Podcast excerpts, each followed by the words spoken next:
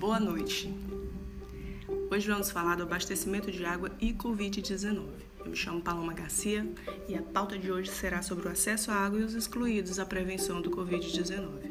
Em março de 2020, a Organização Mundial da Saúde definiu o surto de Covid-19, que é a doença causada pelo novo coronavírus, como uma pandemia.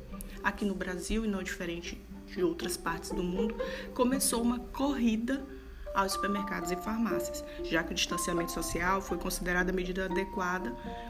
Então as pessoas o que fizeram? Correram e se prepararam para passar muitos dias em suas casas.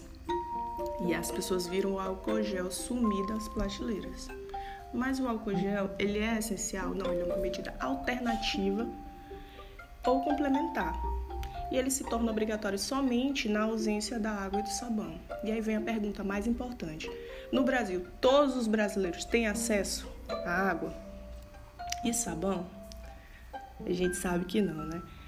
Em meio a repetidas orientações, surgiu então a preocupação com os que ficam impossibilitados, impossibilitados de cumprir a medida mais simples de todas.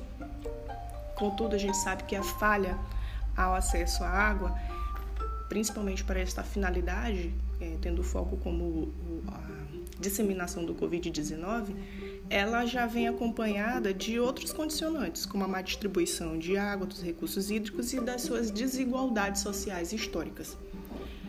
Então, o que, que foi feito?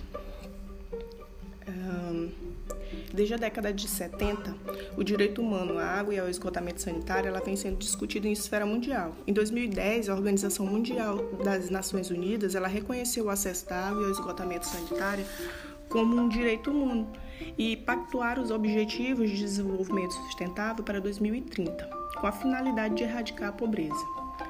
E aí tu pode me perguntar, Paloma, mas e aí, quanto à disseminação do Covid-19 no Brasil, como ficou? Entre os mais vulneráveis, o, as medidas emergenciais elas foram tomadas, quais, tais como arrendamento de imóveis para abrigar os moradores em condições de rua. Assim, é uma medida de manter o isolamento social, né? E tentar controlar a disseminação do vírus.